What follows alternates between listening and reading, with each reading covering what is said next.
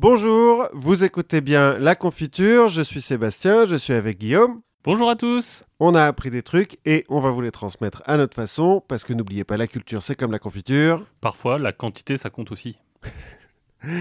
De quoi allons-nous parler aujourd'hui, Guillaume? Alors, aujourd'hui, on va parler de clémence, de magnanimité, d'anarchisme, d'illégalisme et de propagande par le fait, et on finira à la demande d'un auditeur sur un duel de duel. Ah, Vous pourrez même voter pour le meilleur duel à la fin, peut-être. On verra. Si on trouve comment faire des votes sur Facebook. Et si, et si vous promettez de voter pour moi Voilà. Bref, c'est toi qui commente en- commence pardon, en nous parlant de Clémence. Exactement. Alors, pas de Clémence, euh, Clémence, je vais parler d'Olga. Pas de Clémence Bernard, tu veux dire? Non, je vais parler d'Olga. Je vais parler de Sainte Olga de Kiev. Voilà, Sainte Olga de Kiev, hein, on, on la connaît bien, mais on ne connaît pas exactement sa naissance. Enfin, en tout cas, sa date de naissance. Alors on la connaît bien, euh, peut-être quand t'habites à Kiev, hein, mais moi pas trop. Quand tu vas dans la cathédrale de Kiev, par exemple, la cathédrale Sainte Olga de Kiev. Alors, je ne sais pas s'il faut dire Kiev ou Kiev, parce que j'ai appris récemment que Kiev, c'était la façon ukrainienne de prononcer euh, le nom et Kiev, la façon russe. Et Ah. que en ce moment, il y avait euh, des tensions entre Tu- les deux. Tu veux dire qu'en prononçant Kiev, euh, on, on se met du côté de Poutine? C'est ça, exactement. Et donc de Donald Trump? Et donc de Poutine surtout, je pense. Bref, je vais rester sur Kiev, mais en tout cas, on ne sait pas, euh, notre amie Olga, en quelle année elle est née exactement. On se dit que c'est quelque part entre 890 et 925. Ouais, 35 ans quand même. Oui, bon, C'est le Moyen-Âge. c'est ça. On sait à peu près quand elle est morte, mais on ne sait pas vraiment quand elle est née. Ce qu'on sait, c'est qu'elle est née d'ascendance viking Ouais, en Ukraine. en Ukraine, bah, le, le nord de l'Ukraine. En fait, on est, euh, on est à une période où on est encore euh, sur euh, des gens qui sont païens Mhm. et sur des tribus. En fait, on est sur des Ah oui. conglomérats de grosses, de grosses tribus. Ils ont pas de, de frontières, ils ont pas encore dessiné leurs frontières et tous les mecs? Non, ça, ça viendra, je pense. En gros, on sait qu'elle est née à Pskov. Pskov.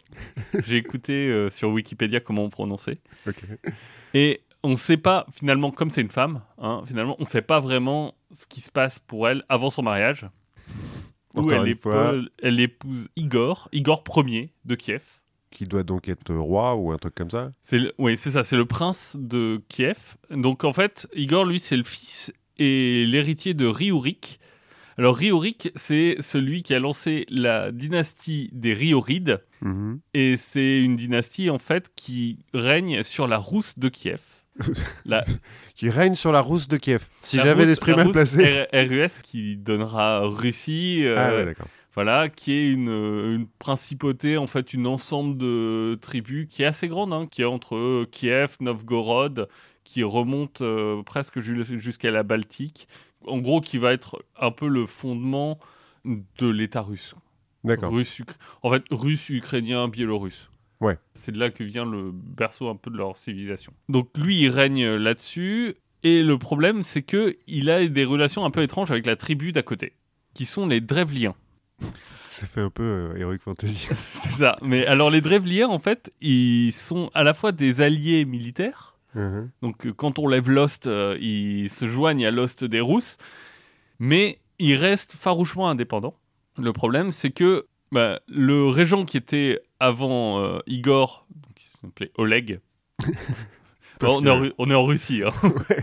on est en Russie. Donc, à la mort du régent Oleg, en fait, ils vont arrêter de payer le tribut qu'ils payaient avant aux Russes. Mhm. Et ça, ça énerve Igor. C'est compréhensible. En même temps, moi, c'est un peu comme si un mec qui paye pas son loyer, quoi. C'est ça. Et donc, et donc, ils vont envoyer ce tribut plutôt à un prince local qui s'appelle le prince Mal. Et donc, Igor est pas content. Tout colère, Igor. Bon. Et donc, il va lever une armée. Il va partir pour Igorosten, qui est la capitale euh, des Drevliens. On reste dans l'Heroic Fantasy, hein, quand même. C'est ça. Alors, Igorosten, c'est Korosten, je crois, euh, aujourd'hui, euh, en Ukraine ou en- enfin quelque part par là. Et bon, les Drevliens le voient arriver avec son armée. Ils font OK. OK, bon, on va payer. Et pas de problème. Le- la tactique de d'intimidation euh, de mafieux russes euh, fonctionne. c'est bon, on va payer. C'est millénaire. hein, Mais Igor, sentant que bon, il a gagné, il, il rebrousse chemin, mais sur le chemin, il se dit En fait, je, je suis un peu bête, j'aurais dû demander plus. J'ai quand même pas fait tout ce chemin pour rien. En plus, ça, ça. coûte Et un bras. Et donc, il va armée. prendre une petite escorte et il va retourner chercher les, les Drevliens pour leur en demander plus. Sauf que ce coup-ci, il est euh, avec une petite escorte et plus avec son armée. Et les, les disent Bah non. Bah ouais, non. Bah non. Et en fait, ils vont, de ce que j'ai compris, l'attacher à deux arbres pliés par les jambes. Mhm. Et quand ils vont relâcher la, la tension qu'il y avait sur les arbres, bah, les arbres vont se raidir et, et ça va en gros le déchirer en deux par les, par les jambes. C'est c'est créatif comme euh, façon de tuer un roi? Voilà, bah, c'est un prince. Oui, enfin bon. mais bon, mais bon, voilà, c'est euh, pour mettre intéressant. On n'avait pas encore vu ça dans la confiture, je crois, comme euh, méthode d'exécution. non, mais c'était pas mal, c'est pas mal. Et donc la pauvre Olga, elle est seule. Ah oui. La pauvre Olga, elle est seule. Elle devient régente pour son fils Sviatoslav, qui a 3 ans à l'époque. Et donc là, on pourrait légitimement se dire, euh, bah, Olga, elle va, elle va aller se venger. Ouais, ou elle pourrait aussi euh, juste élever son fils, quoi. Surtout que les Drevliens vont envoyer des émissaires en lui disant qu'elle doit épouser le prince mâle. Mm. En se disant, on, on- on vient de... On vient de couper ton mari en deux, C'est ça. donc si tu pouvais épouser notre roi. Mais bon, c'est l'épisode, euh, presque l'épisode de Noël de la confiture. on est dans la positivité, on est dans la clémence, on est dans la magnanimité. Donc, notre Olga, elle va les recevoir, les héritiers, elle va leur faire l'honneur d'être transportés en palanquin à l'intérieur de Kiev. Elle va ensuite recevoir une autre escorte parce qu'elle va, elle va accepter le mariage, mais en demandant une escorte pour euh, aller chez les, les. Une vraie escorte digne d'une reine, hein, avec les plus hauts dignitaires des Drevliens. Elle va là aussi bien les accueillir, leur donner un bain. Et ensuite, elle va partir vers chez les, les. Elle va faire une petite escale là où son mari est mort. Elle va faire donner un festin pour la population locale. Parce que vous avez vu les entrailles de mon mari, donc euh, ça vaut le coup. Et elle apporte aussi, elle, des victuailles, de l'alcool en grand nombre, et on fait un grand festin pour honorer son mari. Et finalement, elle va arriver jusque chez les Drevliens, qui vont être touchés et accepter de lui payer un tribut, et abandonner leurs idées de mariage. Tout ça pour un peu de bouffe, un bain et beaucoup d'alcool? Voilà, et la piété, la clémence, la magnanimité. Et quand on va euh, lui demander mais qu'est-ce qu'elle veut comme tribu, elle va dire c'est simple. Moi je, je veux que chaque foyer d'Icorosten m'apporte un pigeon et une hirondelle. Ok, oui. Donc c'est un tribu qui est très symbolique. Oui, ou enfin, ça peut coûter cher hein, s'il y a beaucoup de gens à Igor Osten. Bah, sauf qu'en fait c'est des trucs qui nichent dans les maisons. Oui, c'est vrai qu'à l'époque, euh, il n'y a pas trop de problèmes de pigeons. Oui. Même à Paris, si tu dis euh, je- j'exige de chaque Parisien un pigeon, Bah, en fait, ce qui coûte très cher, c'est de les attraper, quoi. Peut-être. Ouais, il y aura un peu de bordel dans les rues le temps que, que chacun aille en choper un. Finalement, je sais pas si on serait beaucoup plus mal, tu vois, si, on, euh, si en 45 euh, les, nazis, les nazis avaient dit bon, au lieu de me filer vos juifs, donnez-moi chacun un pigeon et un rat. euh, peut-être qu'ils auraient la meilleure réputation maintenant. c'est ça. c'est pas faux. Et peut-être que Paris s'en serait tiré un peu mieux aussi euh, au niveau sanitaire. C'est vrai. Bref, donc elle va recevoir euh, les pigeons et les hirondelles et elle deviendra connue pour euh, sa clémence et sa magnanimité comme Sainte Olga de Kiev. Ok. Voilà. C'est toujours, elle empoisonne personne, il n'y a pas un... Non, bah non, on est dans l'épisode de la, de la magnanimité et de, et de la clémence. Je voulais parler d'une autre figure de la magnanimité et de la clémence et du positivisme et de l'esprit de Noël. C'est Bodicée ou Boudica, ça dépend comment on prononce. En l'occurrence, moi je vais dire un peu les deux, c'est pas grave. Attends, c'est en quoi déjà? Pardon? C'est en quelle langue? Alors, Boudica, c'est la version anglaise. Euh, Ouais. Bodicée, c'est la version française. Mais en fait, comme j'ai entendu parler d'elle beaucoup en anglais et qu'elle est anglaise, enfin, alors, anglaise, c'est un peu un anachronisme, puisqu'elle est née en 30, enfin, vers l'année 30, Ah, après Jésus-Christ. après Jésus-Christ. Ouais.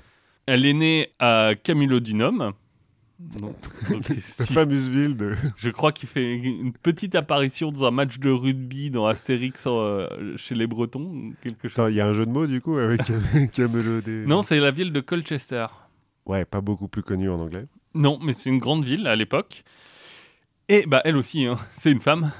Donc euh, on ne sait pas grand-chose jusqu'à son mariage avec Prasutagus. Prasutagus. Voilà, qui est lui roi des Icénies. Je connais pas le. le- Alors, les Icénies, c'est une tribu qui règne sur euh, l'Est Anglie, comme on dit en, Ouais. France- en bon français. En gros, l'Est Anglie, c'est quand tu vois l'Angleterre, c'est au nord du Kent, mais à l'est de Londres. Tu vois la petite bosse qui Ouais, est. ouais, d'accord, d'accord. Voilà, bah c'est c'est là, en gros. Et donc, elle va régner là avec, euh, avec son mari, tranquillement, euh, un règne euh, cool, Tout se passe bien. tout se passe bien. Alors, tout se passe bien. En 43, le sud de l'Angleterre est conquis par les Romains. Oui, mais bon, c'est une conquête sympa. Oui, c'est une conquête sympa parce que les Romains, en fait, ils vont s'appuyer sur les pouvoirs locaux. Et donc, ils vont laisser Prasutagus comme roi. Donc, ils, ils le laissent en place. Et euh, lui, bah, finalement, il est, il est assez content. Il n'a pas de fils. Donc, en fait, ce qu'il va faire, c'est qu'il va faire de l'empereur euh, du moment son cohéritier. Alors, le- l'empereur de la fin de sa vie, son cohéritier, et il va demander à ce que, à sa mort, sa femme et ses filles puissent diriger la- sa tribu et le territoire. D'accord. Faire. Ouais, ça va. C'est propre. Donc il meurt en 60. À cette époque-là, le- l'empereur, c'est Néron. Un empereur connu pour sa magnanimité et sa clémence. C'est ça. Et les Romains vont donc, esprit de Noël oblige. Alors je, je vais citer Tacite, qui dit dans ses annales Royaume et foyer furent pillés comme des prises de guerre. Le premier par les officiers, les seconds par les esclaves romains. Pour commencer, Boudica fut flagellé et ses filles violées. C'est moins sympa les Romains tout de suite. Voilà, esprit de Noël. Donc, euh, je suis pas vraiment sûr qu'on puisse attribuer ça à Néron. Oui, c'est un Parce peu que loin de. c'est un peu loin de chez lui. Voilà, moi j'aurais tendance plutôt à mettre un peu le doigt sur euh, un monsieur qui s'appelle Suetonus Paulinus. Donc les autres chefs icénies, ils vont être traités un peu pareil. hein. Mhm. C'est-à-dire pas très très bien. ils, vont, ils vont se faire violer, quoi. voilà, leurs familles vont être traitées un peu comme des esclaves. Euh, les Romains vont prendre possession des terres. Attends, et Paulus, euh, machin, là, il fait quoi dans la vie? Suetonus Paulinus, il est gouverneur Ah oui, c'est le chef Enfin, euh, des le Romains chef- du coin. C'est le chef, euh, voilà, c'est le chef romain de- des environs. Et finalement, Boudica, elle, si on doit un peu se la figurer, bon déjà, elle, elle est grande, euh, elle a des cheveux roux vifs jusqu'à jusqu'à la taille. Elle a des yeux qui communiquent très facilement ses émotions. Mhm. Et d'après un historien grec qui s'appelle Cassius Dio, il dit que c'est une femme celte de la famille royale et possédée par cette intelligence supérieure qui souvent habite les femmes. Pas mal, euh, machin, là. Cassius Dio, bah oui, pour, pour une fois. Hmm. Et donc, elle, euh, ce qu'elle va faire, c'est qu'elle va aller se charger de la diplomatie avec euh, les autres tribus, parce que les autres tribus sont pas forcément vraiment mieux euh, traitées par les Romains. Et finalement, tout va s'apaiser, et ça va contribuer à une paix durable. On s'aime, les oiseaux chantent, et voilà, c'est l'épisode de la magnanimité, et tout va bien. Et de Noël. Et de Noël. de Noël. Voilà, merci de nous avoir écoutés. à la prochaine fois. à la prochaine fois. Non, en vrai. Ouais, je me doutais bien qu'il y avait. euh, En vrai, elle va faire le tour des Icénies, qui, bon, sont pas hyper contents, nos, amis Icénies, euh, de comment ils sont traités. Ouais, bon, on peut les comprendre en même temps s'ils se font violer, bon. Et elle va aussi aller voir donc les autres tribus locales, dont les Trinovantes, qui, eux, euh, viennent de se faire expulser de chez eux pour qu'on y mette les vétérans romains. Parce que les, ils doivent être contents aussi. bah, les soldats, les vétérans, on les récompense en leur donnant des terres. Ah ouais, mais même si les terres sont déjà occupées, c'est ça? Voilà. Donc, euh, Il y a pas un épisode d'Astérix comme ça? Ah, peut-être. En gros, c'est le conflit israélo-palestinien de l'époque. hein. Euh, donc, les euh, Trinovantes, eux, alors on leur a interdit d'avoir des armes, mais malins, malins comme des Angliens, euh, ils ont caché des armes de façon massive. Ouais. Enfin, en même temps, les armes de l'époque, euh, c'est des fourches et des pics, quoi. Bah, c'est des glaives. euh, Ouais, et, ouais. et en fait, pour ces tribus du Celte, c'est surtout des grandes épées. Des épées à deux mains.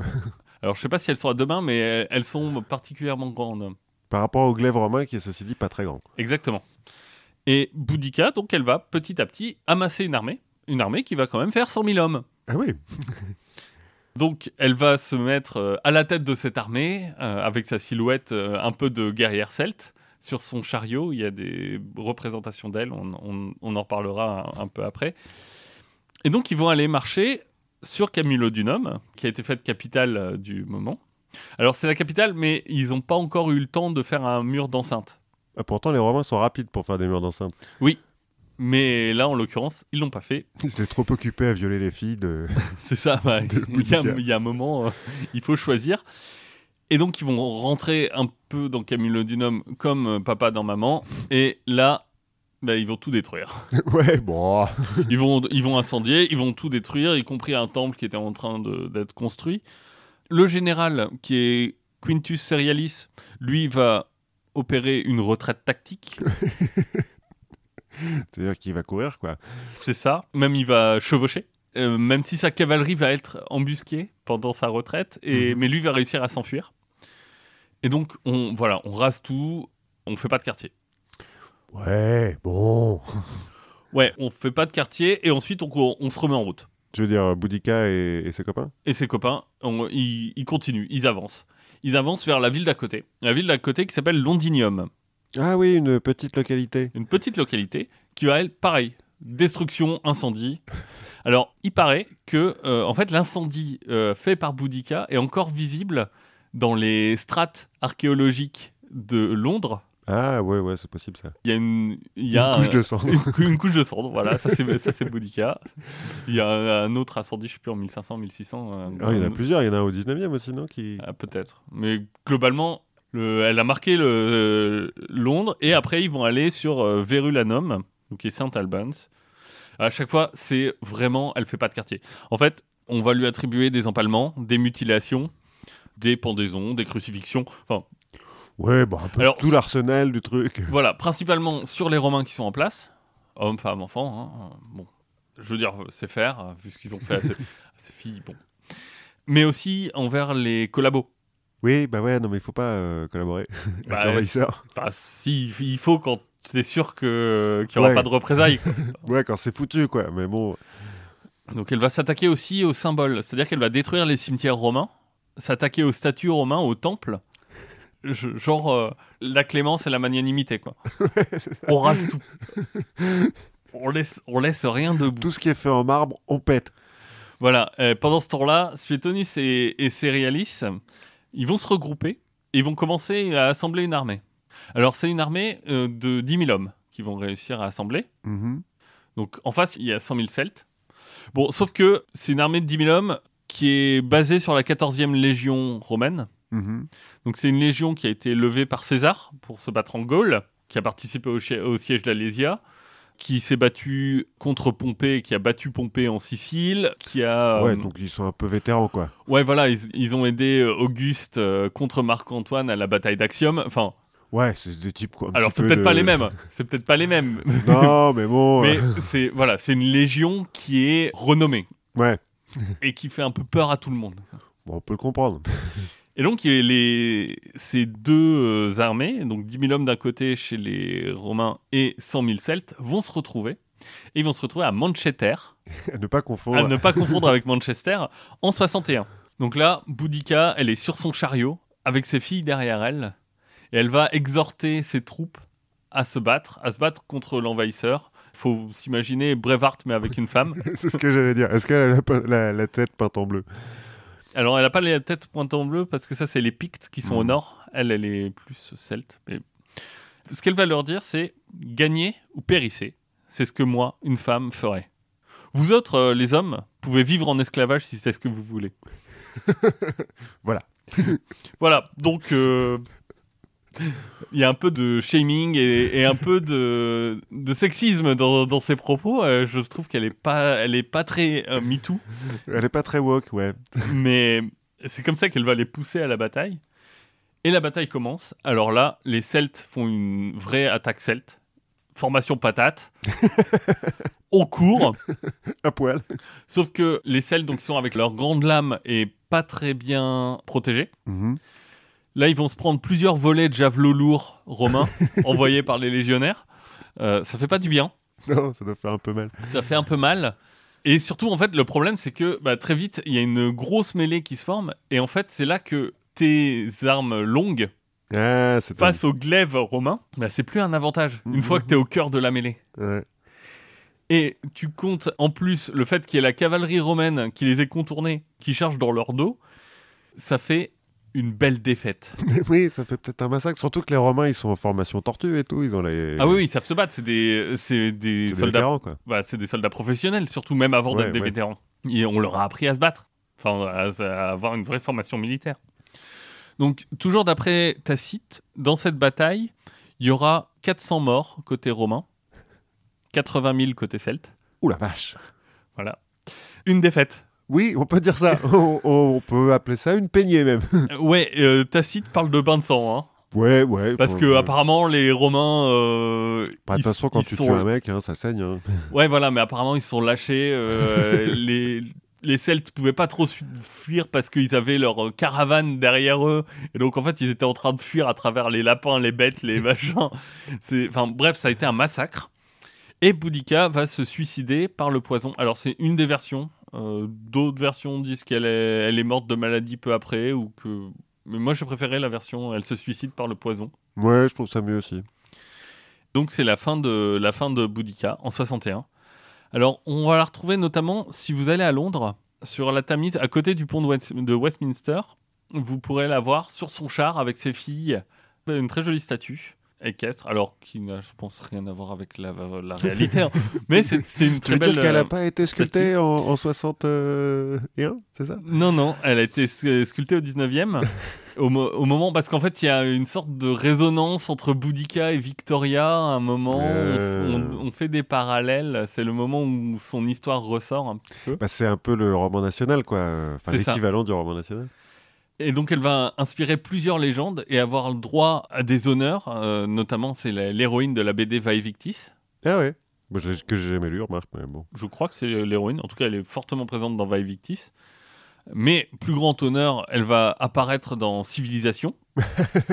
elle va diriger les Celtes. Quand t'es dans Civilisation, c'est que t'as fait des trucs bien.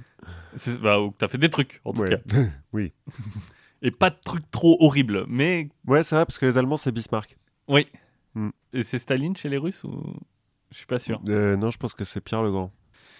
Quand même, l'honneur ultime, c'est qu'elle apparaîtra dans l'épisode 4 de la saison 3 d'Oxena la guerrière. Effectivement. Série euh, particulièrement euh, euh, factuelle au niveau historique. C'est ça. Je, je pense que je pense que c'est difficile de faire. Bah, Il y a que- Secret d'Histoire avec Stéphane Bern et puis Xena la guerrière. Exena la guerrière, voilà. Donc ça, c'était l'histoire de Boudica, La vraie histoire. la vraie histoire de Boudica. Vous devez bien avoir la vraie histoire de Saint-Olga. Voilà, qui est vraiment Saint Olga. Oui, oui, non, bah, je me doute qu'elle soit sainte. Après, euh, bon, il y a des dessins qui ont fait des saloperies. euh, Voilà, donc je t'avais dit que, euh, en gros, les Drevliens, ils ont demandé à Saint Olga d'épouser son Ouais, le, leur, leur- le meurtrier de son mari. Ils ont envoyé une ambassade et elle a été effectivement portée sur des palanquins euh, avec euh, le- leur bateau porté à bout de bras dans la ville de Kiev. Alors ils étaient très heureux. Enfin, c'est un vrai honneur. hein. Oui, oui, oui. jusqu'à ce qu'ils les amènent euh, dans une grande place de Kiev, dans laquelle ils avaient creusé des, des grandes fosses. Et qu'ils les ont tous balancés dans la. Alors eux, ils sont sur le palanquin, ils sont pas, ils peuvent pas trop s'enfuir. Et donc euh, ils les ont balancés dans cette grande fosse, qui a été creusée à la demande d'Olga pendant la nuit. Et Olga va se s'agenouiller devant la fosse en leur demandant si euh, l'honneur qu'elle leur rend les convient pendant qu'on les enterre vivants. Ah, on les tue même pas avant. Juste on les enterre. Non, non, juste on les enterre. Bon, euh, ouais. Voilà, après, escorte noble, Oui, oui, oui, pour retourner chez les. voilà, pour retourner chez les Drevliens. L'escorte noble, elle arrive à Kiev. et effectivement, elle est faite des plus hauts dignitaires de, ou de quelques-uns des plus hauts dignitaires de la tribu drevlienne. Mhm. Donc, à leur arrivée, bah, Olga euh, s'incline respectueusement et leur dit Vous devez être fatigué, je vous ai fait couler un bain, comme ça vous serez présentable, et après on pourra faire les choses dans l'ordre, la cérémonie, machin. Je me souviens du bain, ouais. Ils rentrent, ils prennent leur bain, elle ferme la porte à clé, elle met le feu à la maison de bain, et ils meurent tous brûlés Dans leur bain. dans leur bain. Ce qui est quand même un exploit. Voilà. Bon, pendant ce temps-là, elle a quand même envoyé plusieurs missives. En fait, elle envoie toutes les missives à peu près en même temps, comme ça, euh, tout se passe, pour dire qu'elle acceptait et qu'elle était et qu'elle se mettait en route à la rencontre du prince Mal, Mhm, mais qu'elle souhaitait faire un crochet par là où son mari est mort, mhm. Pour aller se recueillir. Et récupérer les pigeons et les hirondelles. Non, ça c'est après. Ah oui, merde. Là, euh, là Ah c'est le festin. C'est le festin, exact. C'est le festin. Donc, en fait, elle va vraiment inviter tous les habitants de la ville pour faire un grand festin. Donc, elle va se recueillir sur la tombe d'Igor. Mhm. Et ensuite, bah, la fête commence. Tout le monde boit, surtout les locaux. Parce qu'en fait, les soldats de, de l'escorte de Olga, eux, ils boivent pas. Parce qu'ils savent. Parce qu'ils savent. Enfin, en fait, parce qu'ils savent qu'ils vont avoir des trucs à faire. Ah, c'est juste parce que le picrate est dégueulasse. Ah non, c'est parce qu'en fait, ils vont attendre gentiment que tout le monde soit sous. Ah, Je pensais que bêtement ils auraient mis du poison dans le vin. Ah non, non, oh bah non, ils, ils se donnent pas cette peine, hein. ils attendent que tout le monde soit sous, et après, ils tuent tous les gens sous. voilà, 5000 personnes dans la nuit. Les dangers de l'alcool, on le répétera jamais assez. exactement, exactement. Et là, notre amie Olga, elle va lever une armée. Elle va lever une armée et dire, bon, maintenant, euh, les. Drevliens, on, on arrête les conneries. Maintenant que j'ai enterré vivant vo- votre ambassade, que j'ai brûlé vos nobles et que j'ai rasé une ville. Maintenant, on va discuter. quoi. Maintenant, on va discuter. Et donc, elle va lever son armée et arriver jusqu'à Ikorosène, donc la capitale, où elle va monter un siège qui va là commencer à s'enliser et qui va durer une année. Ouais, bon, pour un siège. Oui, au bout d'un an de siège, elle va dire bon, je vous propose, euh, on, on oublie un peu nos, nos différends. Ce que je vous propose, c'est vous vous rendez. De toute façon, tout le reste euh, de, de votre pays s'est rendu. Ils ont accepté de payer un tribut. Moi, je, vous- je vous propose de payer un tribut qui sera pas très élevé. Et vous vous rendez, et comme ça, on, on reste sur le statu quo d'avant. Ouais. Et puis tout se passe bien, et puis on Voilà. arrête de, de Euh, faire la guerre. Eux sont un peu sceptiques. Ils ont des doutes. Ils ont un peu des doutes en disant euh, C'est sûr Parce que t'as pas l'air. euh, Elle est quand même grosse ton armée, hein. Elle est quand même grosse et puis t'as t'as pas l'air de nous aimer beaucoup en fait. bizarrement. puis elle, elle leur dit Non, mais bon, oh, j'ai brûlé vos nobles, j'ai buté des gens, ça va, je suis calmé maintenant. ça, ça suffit. Finalement, vous, vous avez buté qu'un seul type, donc bon. Ouais, voilà. Et elle va leur dire Je comprends votre position. euh, je comprends en plus que ça, vous venez de vous taper un an de siège, donc euh, vous êtes voilà, pas forcément en fond. Donc ce que je vous demande, c'est effectivement que chaque foyer me livre une hirondelle, un pigeon, et on est quitte. Ok. Là, ils ont un peu des doutes aussi, encore Bah, là, on, on- on sent le, tout le symbole, et donc les Drevliens se disent Bon, de toute façon, est-ce Perdu pour. Ouais, est-ce qu'on a vraiment le choix? Donc c'est ce qu'ils vont faire. Ils vont euh, lui livrer les oiseaux. Et notre amie Olga, elle va les relâcher. Ouais. En fait, elle va attendre la nuit, elle va les relâcher. Sauf qu'avant de les relâcher, elle aura attaché un, morceau de papier soufré Mhm. à chacun des oiseaux, auquel ils auront mis le feu juste avant de les relâcher. Oh là là. Ces volatiles étant des créatures d'habitude, qu'est-ce qu'ils font Le premier truc qu'ils font, Bah, ils retournent chez eux. bah, ils retournent chez eux. Euh, Et donc toute la ville se met à brûler. C'est en même temps assez ingénieux. C'est assez, ingénieux.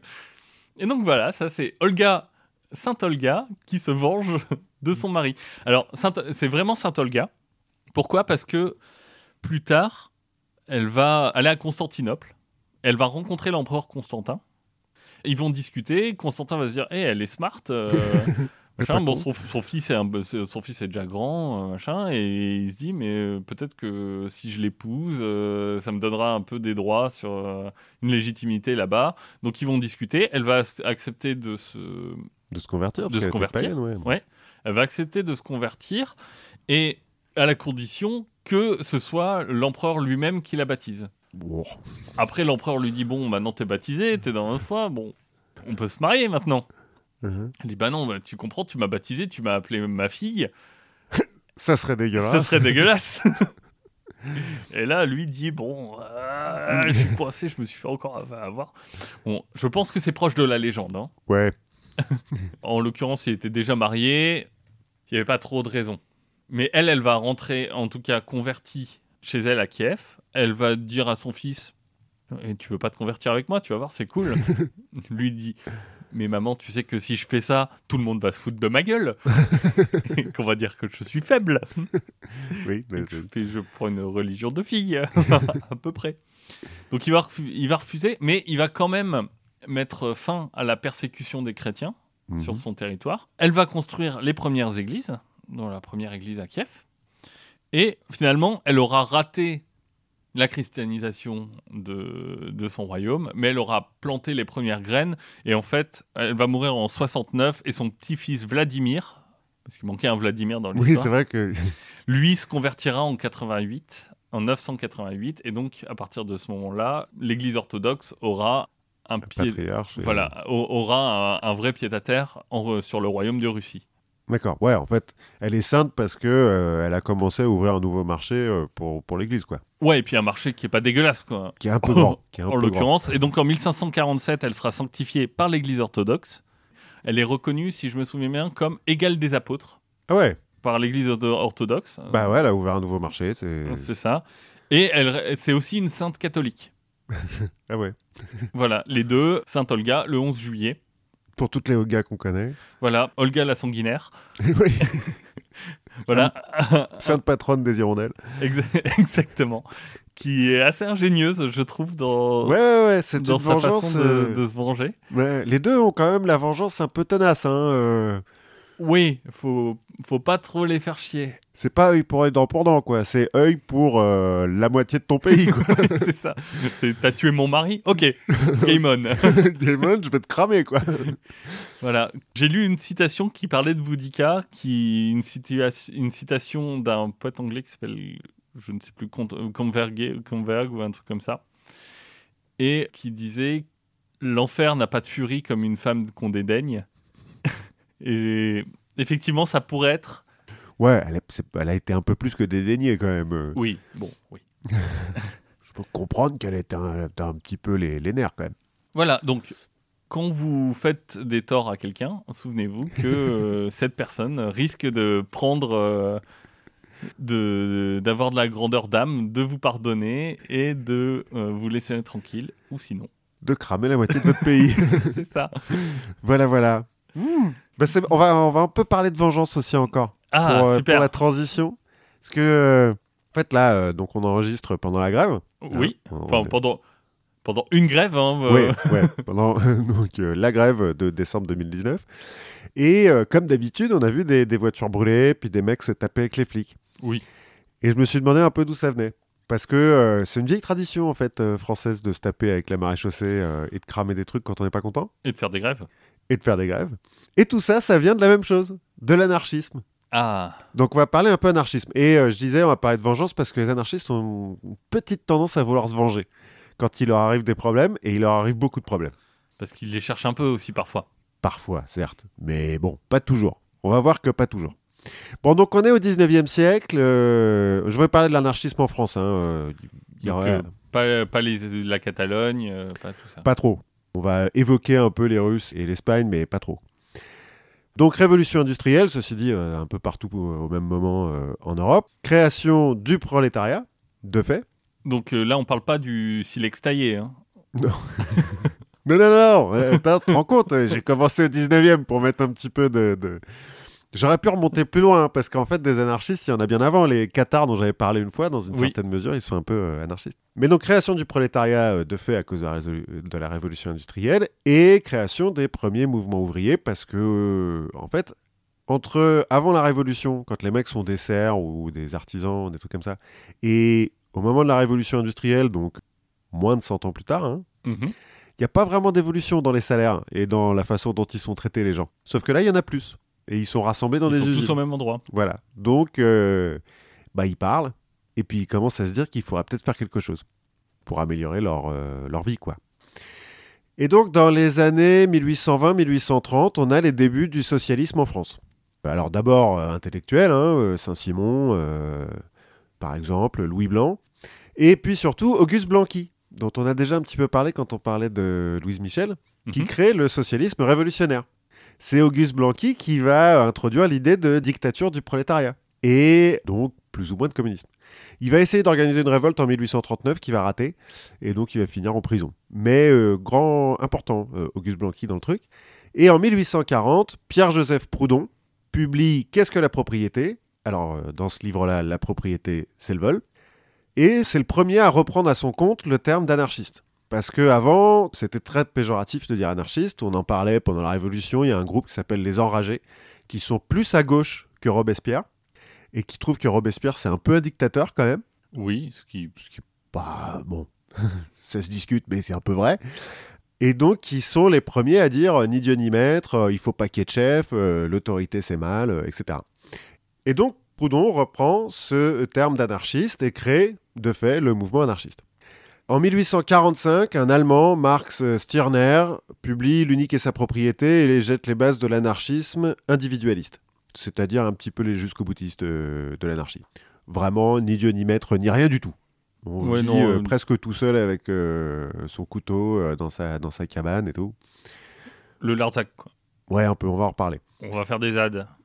Non, même, enfin, ouais, mais. euh, Mais il y a peut-être déjà trop de monde dans une ZAD. Non, c'est-à-dire qu'ils ont le droit d'être avec des gens, mais il faut que tout le monde soit d'accord et que avant tout, tu fasses les choses que tu as envie de faire toi. Et qu'on peut jamais rien t'imposer, que le groupe ne peut rien t'imposer, que il y a association que si tout le monde est d'accord pour faire la même chose. Mais sinon, non. Je pense que ça marche beaucoup. Ça va un peu dériver vers le- le- les anarcho-capitalistes euh, plus tard, puisque c'est un peu lié, quoi. En 1848, on a le printemps des peuples un peu partout en Europe. Euh, les socialistes sont là à se dire ouais c'est le moment, on va prendre le pouvoir partout en même temps, ça va être génial. Bon, ça marche pas trop. Hein. En France, on a quand même une révolution, mais Oui. C'est pas le moment où on fait les 35 heures. non, c'est pas le grand soir quoi. Du coup, bon, les socialistes sont un peu déçus, mais au moins ils apparaissent sur l'échiquier euh, politique. C'est à cette époque-là que Marx euh, et Engels publient le manifeste du Parti communiste. Sachant que là, en 48, on fait pas vraiment de différence entre anarchistes, socialistes et communistes. hein. Oui. En gros, Juste, oui, pour dire, euh, anarchiste, si je me trompe pas, c'est pas une histoire de pas de règles et tout le monde fait ce qu'il veut. Enfin, c'est. Bah, à part chez les individualistes, mais sinon, euh, non, mais, non. mais sinon, c'est euh, la même utopie que l'utopie communiste. Enfin, Ouais, le- plus ou moins, c'est les moyens pour y arriver qui sont différents. On va voir. Donc, ouais, publication du manifeste du Parti communiste, faut compter avec les socialistes euh, en Europe. En 1866, Proudhon, à nouveau, publie Théorie de la propriété. Et cette fois-ci, la propriété, c'est la liberté. Ah oui, il- c'est un sujet qui l'obsède, mais sur lequel il n'est pas trop trop sûr. Non, mais c'est parce qu'en fait, on l'avait pas compris, on avait enlevé le contexte et tout. Quand il dit la propriété, c'est le vol, c'est la propriété lucrative. Ah, c'est pas la propriété, c'est le vol. Le, le vol, c'est s'envoler, c'est se libérer de la pesanteur. Bref, la propriété, c'est la liberté. Non, non, non. En fait, c'est la propriété lucrative, c'est le vol. Donc la propriété lucrative, c'est Les moyens de production. Ouais, enfin, c'est surtout quelqu'un qui possède une usine et qui en tire du fric sans travailler, ou euh, un propriétaire terrien, etc. Et la propriété, c'est la liberté, parce que Proudhon, euh, en fait, dans ce bouquin, il va lancer le courant mutualisme. Donc, le principal argument, c'est chacun est propriétaire de ce qu'il produit. Donc, euh, si euh, dans ton usine, tu produis, je sais pas, euh, trois théières par jour, euh, bah, tu es propriétaire de trois théières par jour, que tu peux ensuite échanger avec les autres mutualistes Ou garder. ou garder pour toi si tu veux. Bon, Si t'adores les théières. si tu bois énormément de thé, mais à ce moment-là, tu risques le théisme. Enfin bon, on en a déjà parlé. Et en 1875, Bakounine, Michel Bakounine, très connu aussi, publie Étatisme et anarchie. Et lui, dans ce bouquin, lance le mouvement collectiviste. Où cette fois-ci, on est non seulement propriétaire de ce qu'on a produit, mais les moyens de production sont aussi propriété de la communauté, des gens qui travaillent avec. Il se trouve qu'en 1864, on a créé à Londres la première internationale, l'Association internationale des travailleurs. Et que donc là, on fait encore pas de différence entre euh, communistes, socialistes et anarchistes, et un peu tout ce beau monde qui s'y retrouve. Et dès le début, il y a des dissensions entre les marxistes, qui sont communistes, qui sont pour une révolution par le haut, Mhm. les bakouninistes, qui sont collectivistes, qui sont pour une révolution par le bas et anti-autoritaires, et les proudhoniens, qui sont mutualistes et qui sont euh, pour une révolution. Eux, ils s'en foutent de où ça vient. Ils sont pas bien sûrs, mais surtout ils sont minoritaires. Mais bon, voilà. Donc on est d'accord qu'ils veulent tous la même chose, mais ils sont pas d'accord sur comment on le fait, et puis ils sont pas d'accord tout à fait sur le niveau d'autorité qu'on doit avoir, sur comment il faut s'appeler. Enfin bon, voilà. Grande tradition de la gauche, on n'est pas d'accord pour rien. Écologie et huile d'olive. Ouais, un peu. 1871, Commune de Paris. Pareil, il y a des mecs qui y croient, mais en fait, euh, bah non. hein. La semaine sanglante, il y a quand même beaucoup d'anarchistes qui périssent hein, dans cette histoire. Ça fout euh, un petit coup d'arrêt euh, à l'anarchisme. Et puis, ça pose problème au sein de la première internationale, parce que les anarchistes accusent les socialistes de les avoir abandonnés pendant la Commune de Paris, de ne s'être pas battus euh, jusqu'au bout. Enfin bon, encore une fois, querelle de clocher. Bakounine claque la porte de l'Association internationale des travailleurs en 1873, et donc là, on a eu la première séparation entre anarchistes et socialistes communistes. Alors sur la commune, euh, rappelez-vous, vous pouvez écouter notre épisode sur Louise Michel. Exact. Qui parle aussi d'anarchisme. Mais là, on va parler plus d'hommes et on va voir qu'ils n'ont pas tout à fait la même approche de, de l'anarchisme. Donc, il y a euh, la première internationale, c'est un échec. Les communes, c'est un échec. L'anarchisme se demande un petit peu que faire. Et là, c'est un Italien, un anarchiste italien, Andrea Costa, qui va conceptualiser la propagande par le fait. En gros, l'idée, c'est un, de mettre la classe dirigeante sous pression tout le temps par euh, des coups d'éclat, alors euh, soit des assassinats euh, de ducs, de rois, etc., soit des, des attaques contre la police, contre le clergé, etc., soit des grèves. Oui, et puis on est à un moment où les, les assassinats de ducs, c'est un peu dangereux. Ouais, donc, 40 ans plus tard, ça a posé des problèmes d'assassiner des ducs, mais euh, au début, donc voilà, en gros, l'idée, c'est c'est donc de mettre toujours sous pression euh, la classe dirigeante et de prouver aux, pro- aux membres du prolétariat, qui sont de fait majoritaires hein, dans la population, que c'est possible. que c'est possible et qu'il y a des gens qui se battent et que donc, euh, s'ils sont prêts eux aussi à, à mettre un petit peu les mains dans le cambouis, euh, il y a moyen, quoi, de faire quelque chose. Andrea Costa, il s'appuie sur la théorie d'un Allemand, Karl Heinze, qui a publié en 1848 Der Mord, le meurtre, dans lequel il dit, je cite, si vous devez faire sauter la moitié d'un continent et répandre un bain de sang pour détruire le parti des barbares, n'ayez aucun scrupule de conscience. Celui qui ne sacrifierait pas joyeusement sa vie pour avoir la satisfaction d'exterminer un million de barbares n'est pas un véritable républicain. Et si en plus ils ont fait du mal à ton mari, Là, ça va, tu peux tout cramer. pas de quartier, on détruit tout. C'est plus ou moins la première justification du terrorisme. Ça, il faut savoir aussi que Karl Heinze, il n'est pas anarchiste, il est juste républicain. C'est un radical démocrate. Oui, Enfin, c'est ce qu'on appellera maintenant un social-démocrate, quoi. oui. Alors je saurais plus te citer des radicaux, euh, mais les radicaux de gauche et les radicaux de droite. À une sont- époque, Taubira faisait partie du, du Parti radical, par exemple. C'est du centre-gauche, quoi. Oui. Et donc, cette histoire de propagande par le fait et, euh, et de faire sauter la moitié du continent, là, c'est repris par euh, Pierre Kropotkin en 1880, qui prône la révolte permanente par la parole, par l'écrit, par le poignard, le fusil et la dynamite. Il y a des gens qui vont l'écouter, Oui, et qui vont donc prendre la dynamite et le poignard. et le fusil. Alors d'abord, euh, un peu en Europe, euh, il y a pas mal de, de tentatives de- d'assassinats sur des, des têtes couronnées euh, un peu partout à partir de 1881, euh, 1878, pardon. Bon, ça rate hein, souvent, mais euh, quand même, ça leur fout un peu les boules, le type. En France, il faut attendre 1881 pour avoir le premier attentat. Le 15 juin 1881, il y a une, euh, une explosion à côté de la statue d'Adolphe Thiers à Saint-Germain-en-Laye. Thiers qui est bien aimé des anarchistes, j'imagine. C'est, euh, pour on rappelle, hein, Adolphe Thiers, c'est lui qui a lancé la semaine sanglante et qui a buté tous les anarchistes de Paris. Il est mort en 77, on lui a fait une, euh, une statue. Statue. Bon, il y a une bombe qui explose, ça fait une tache, hein, ça détruit pas la, la- la statue. On découvrira plus tard, euh, dans les mémoires du préfet de police de Paris, Louis Andrieux, qui est donc préfet à l'époque, que c'est lui qui a financé cet attentat à travers un de ses agents provocateurs, c'est-à-dire un de ses mecs infiltrés, quoi. Oui. Un certain euh, Égide Spileux, qui donc va s'infiltrer au sein des réseaux anarchistes, va financer et créer le premier journal anarchiste de Paris, la Révolution sociale, et donc un petit peu motiver les troupes et euh, trouver les explosifs et l'argent pour faire sauter cette bombe à côté de la, la statue d'Adolphe Thiers.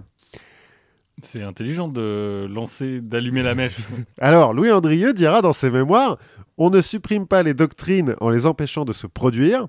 Donner un journal aux anarchistes, c'était d'ailleurs placer un téléphone entre la salle de conspiration et le cabinet du préfet de police. C'est une façon de voir les choses. C'est une façon de voir les choses. Il va, en tout cas, lancer un petit peu la mode des agents provocateurs. Donc des mecs qui vont, c'est comme ça qu'on les appelle. hein. Oui. Euh, des mecs qui vont s'infiltrer chez les anarchistes, ce qui va rendre l'anarchiste moyen un peu paranoïaque. Euh, on verra plus tard. Et donc, effectivement, il lance la mode. hein, euh, des, des attentats. Alors, on va avoir des tentatives de- d'assassinat sur Gambetta, sur Jules Ferry, qui vont rater aussi. Ils sont pas très bons en assassinat, les C'est anarchistes. pas trop leur truc? Ils sont pas bons. Sont pas bons. En 1882, à Mont-Soleil-Mines, on a la formation de la Bande Noire, qui est une sorte de société secrète au sein des syndicats de mineurs. Parce que D'accord. Et Mont-Soleil- le noir, c'est déjà la couleur des anarchistes? 1882, ouais, je crois qu'on a déjà eu euh, le Louise Michel qui a sorti le drapeau noir. Bon, le les mecs sont mineurs hein, aussi, donc Oui. ils sont peut-être un peu. Donc C'est pratique de trouver des trucs noirs, quoi. Ouais, de toute façon, tout est noir à Mont-Soleil-Mines. Je sais pas si t'es déjà allé à Mont-Soleil-Mines, mais Alors, je connais quelques villes minières, mais Mont-Soleil-Mines, non. bah c'est pareil, mais en Bourgogne. D'accord. Et donc les bandes noires, au début, ils vont faire, bon, ils ont, ils ont de l'accès euh, aux explosifs euh, facilement puisqu'ils sont mineurs, les mecs. Et au début, ils vont faire sauter des croix, des chapelles, euh, des trucs comme ça. Ils vont bien prendre le côté nidieux. Et puis, il va y avoir un premier procès à la fin de l'année 1882. Donc là, ils vont se dire que euh, déjà, ils ont des traites dans leur rang. Donc, euh, ils vont faire péter des maisons de mineurs. Puis, ils vont faire péter des maisons d'ingénieurs, des mines. Enfin, donc, euh, de leur patron, quoi, plus ou moins. Du maire, de la, de la ville d'à côté, euh, des trucs comme ça. En faisant un peu des blessés, des dégâts matériels, mais ils tuent personne. On Enfin, est- la ligne n'a pas été franchie. Ouais, là, on reste dans du- de la propagande, quoi. Tu vois, c'est impressionnant. Ils tuent Euh, personne parce qu'ils font gaffe à tuer personne ou? Je pense que eux font un peu gaffe à tuer personne. Bon, peut-être que c'est un coup de chance aussi. Hein. C'est pas non plus des artificiels, les mecs, hein, c'est des mineurs. Donc, Oui. euh, bon. Toujours est-il, en 1884, euh, la police leur tend un piège et euh, il y a 32 mecs qui se font arrêter, qui se font traduire en procès et il y aura 31 condamnations. Le dernier était un agent provocateur qui les a tous balancés. c'est un peu qui est ou, ou Cluedo à la fin, tu sais euh, qui était le traître. C'est un peu ça. Le- D'ailleurs, le, le traître va après euh, créer le premier syndicat jaune de France. Les syndicats jaunes, c'est les syndicats qui sont du côté des patrons. Enfin, c'est la CFDT, quoi. Te- Je te laisse Ouais. l'entièreté de, de tes propos. J'assume. En 1886, on a déjà euh, parlé, à Chicago, il y a le massacre de Haymarket Square. Encore une fois, on soupçonne des agents provocateurs d'avoir euh, lancé la bombe. Et c'est les anarchistes qui prennent tout sur la gueule. Il y a quand même un certain nombre de types qui vont se faire euh, condamner à mort. Et ça va relancer un petit peu euh, le- le- la motivation des anarchistes qui, comme je disais au début, sont un petit peu revanchards. Et puis ça va lancer la mode du 1er mai. Euh, Oui. C'est à partir de ce moment-là qu'on manifeste toujours le 1er mai Alors, pour... ça plus euh, 1906 ou- Ouais, mais là, en l'occurrence, on est en- encore euh, 1886. 1906, il y a... Il n'y a pas un massacre à fourmis au, pre- au Si, 1er mai on va en parler, on va en parler. Mais donc, le début des, des trucs euh, au 1er mai, ah bah, en fait, le massacre à Fourmis, c'est en 1891. Ah, c'est Enfin, pas- peut-être qu'il y en a eu Ouais, plusieurs, hein, non, ceci c'est- dit. non, non, mais c'est. Il me semblait que c'était quelques années après, ouais. Je sais pas pourquoi je. Mais il y a peut-être eu un autre massacre à Fourmis, hein, dit. Non, mais ma, ma mémoire me fait défaut. hein. Fourmis, euh, ville industrielle du Nord, où donc il y a une manif qui réclame la journée de 8 heures, comme euh, à Haymarket Square, et qui se fait disperser par la troupe euh, bah, au fusil. quoi.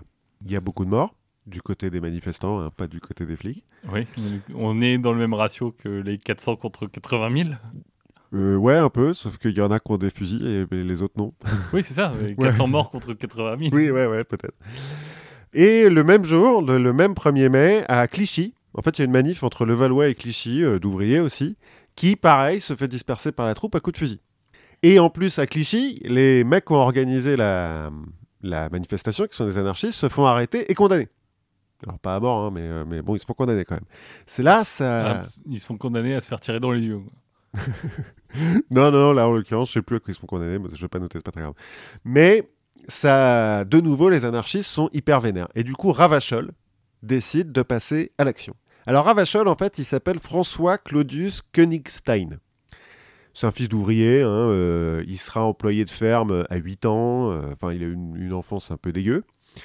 Il devient anarchiste euh, à l'adolescence quand il passe euh, 18 ans et puis aux alentours de 25 ans, il sombre dans la délinquance, il commence à faire de la contrebande, de la fausse monnaie et des cambriolages. En même temps, ça fait 35 ans qu'ils bossent. euh, oui, ça fait. il a... Non, mais ils ont des raisons, hein, les mecs, à chaque fois d'être un petit peu vénères. Bon, alors, euh, c'est un petit peu euh, déjà.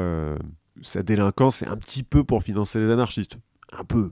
Oui, et puis, C'est et surtout puis pour en, vivre, hein, en mais- finançant les anarchistes, il se finance aussi lui. et- Ouais, et puis il finance ses collègues. Enfin bon, euh, ça lui permet d'avoir un certain nombre de, de- de planques, euh, etc. C'est pas encore tout à fait euh, la reprise individuelle euh, et euh, l'illégalisme, mais ça, s'en rapproche. En 1891, donc, avant le 1er mai, il va profaner la tombe d'une baronne pour essayer de lui voler ses bijoux. Bon, pas de bol, il a été mal renseigné. Mais euh, quelques semaines plus tard, il va... n'était pas baronne en fait. Si, mais elle n'a pas été enterrée avec ses bijoux. Et euh, quelques semaines plus tard, il va assassiner un ermite de 93 ans pour lui voler son trésor. Ce qui va marcher, parce que le mec a effectivement un trésor. Le type est pauvre, vit de presque rien, fait la manche et tout, mais il amasse. Il amasse. Comme euh, on- ça arrive de temps en temps. Je pense qu'il devait être un petit peu cinglé. Bah, non, rarement les ermites. Oui, non. Moi, tous les ermites que je connais, par exemple, ils sont hyper. euh, Ils sont hyper rationnels. Ouais, ouais, complètement, tout à fait. Bon, il se fait arrêter pour ce truc-là, mais il arrive à s'enfuir et il met en scène son suicide pour euh, réussir à ce qu'on arrête de lui courir après. Et il va se cacher à Barcelone, chez des anarchistes, où il apprend à faire des bombes. Et donc là, le 1er mai se passe et il est un peu vénère. Donc il rentre en France. Grâce à des cellules anarchistes, il arrive à se retrouver euh, à Paris et à trouver des complices. Donc avec ces complices, ils vont décider de se venger des magistrats qui ont condamné les anarchistes après la manif de Clichy. Donc ils Et vont, Par par, se venger. se venger, euh, ils veulent dire poser une bombe. Puisqu'ils ont appris à faire des bombes et qu'ils en ont sous la main. Euh, Oui, finalement, quand tout ce que tu sais faire, c'est faire des bombes, Bah voilà. ça devient vite ton outil pour tout résoudre. Oui, bon, alors après, on sait qu'il sait faire de la fausse monnaie et des cambriolages, mais là, en l'occurrence, ça sert pas à grand-chose. Donc, ils vont euh, chercher dans le bottin l'adresse euh, du président des Assises, un certain euh, Edmond Benoît, qui habite au 136 boulevard Saint-Germain. Ils vont essayer d'aller euh, vérifier, enfin, comment on dit, euh, Planquer ou ouais, planquer ou devant pour repérer les lieux. Mais ils trouvent pas vraiment où est-ce qu'il habite, Edmond Benoît. Alors, ils vont mettre une. Enfin, Ravachol tout seul va y aller. Va mettre une bombe au premier étage. Bon, pas de bol, il habite au quatrième, le mec. Oui, mais en même temps, je suis sûr qu'au premier étage, c'était quand même des enculés de. Ah bah c'est- au 136 boulevard Saint-Germain, il y, a- il y a peu de prolétaires qui habitent à cet endroit-là. Bon, il y a un blessé, 40 000 francs de dégâts. Pour une première fois, euh, ça va. Ouais, Ça, enfin, c'est- 40 000 francs de l'époque, euh, ça fait. Oui, euh, non, ça fait quand même un peu ça fait d'argent. peut-être. 800 millions d'euros de maintenant, ou un truc, un truc comme ça. Donc ça, c'est le 11 mars, j'ai oublié de dire, 11 mars 1892. Le 15 mars, par hasard, il se trouve qu'un autre anarchiste, Théodule Meunier, balance une bombe sur une caserne de police. Ce qui euh, a une petite tendance à énerver les policiers. Qui, au contraire des anarchistes, sont pas revanchards non plus. Du tout, du tout. Alors, il tue personne, hein, mais bon, quand même, c'est pas top. Le 27 mars, Ravachol, qui a trouvé l'adresse euh, du procureur de la République, enfin du substitut du procureur, un certain Bulot, qui habite au 39 rue de Clichy, va donc poser une bombe devant chez Bulot. Cette fois-ci, il a le bon étage. Et puis, il a mis plus de dynamite. Il y a 120 cartouches de dynamite quand même dans sa bombe. Ça fait 7 blessés, 120 000 francs de dégâts, ça détruit plus ou moins l'immeuble. Hein. Il a réussi à s'enfuir avant qu'elle explose, la bombe, et du coup, il se dit Ah, j'aimerais bien voir ce que ça fait. Donc, il prend le bus qui est censé passer rue de Clichy, qui bah, malheureusement passe pas par euh, la rue de Clichy parce que bah, y a, Euh, il y a- y a un une bombe qui a explosé, bizarrement. Alors, euh, il est un peu déçu, mais il va, se... il va dans un restaurant, le restaurant Le Véry, boulevard Magenta, et il discute avec le gar- garçon de café euh, anarchisme. Il va pas jusqu'à lui dire qu'il vient de faire péter une bombe, mais, euh, mais, il a, mais il a bien envie. Ouais, puis il est chaud, quoi. Il doit être plein Ouais. d'adrénaline, donc euh, il est chaud, il parle et tout. Puis le garçon de café, il fait Ouais, ouais, d'accord, d'accord, c'est bizarre, monsieur, quand même. il va falloir partir maintenant. voilà, voilà. Il se trouve que la bombe qui a été balancée sur la caserne, là, le 15 mars, la police sait pas trop. Et elle soupçonne Ravachol, parce qu'il s'est déjà fait arrêter, et il a euh, une cicatrice sur la main gauche qui le, re- le rend parfaitement reconnaissable. Le garçon de café reconnaît la cicatrice, sur le coup ne dit rien, parce qu'il a un petit peu peur. Mais voilà, il va quand même aller euh, prévenir la police. Le 30 mars, donc trois jours plus tard, Ravachol retourne au Véry. Social, tra- social traître un peu. Un peu social traite, euh, le garçon de café. Mais donc le 30 mars, Ravachol retourne au Véry parce qu'il a trouvé la bouffe bonne, je suppose. Et puis il va reparler avec son, son copain, le garçon de café. Des flics l'attendent, il se fait arrêter.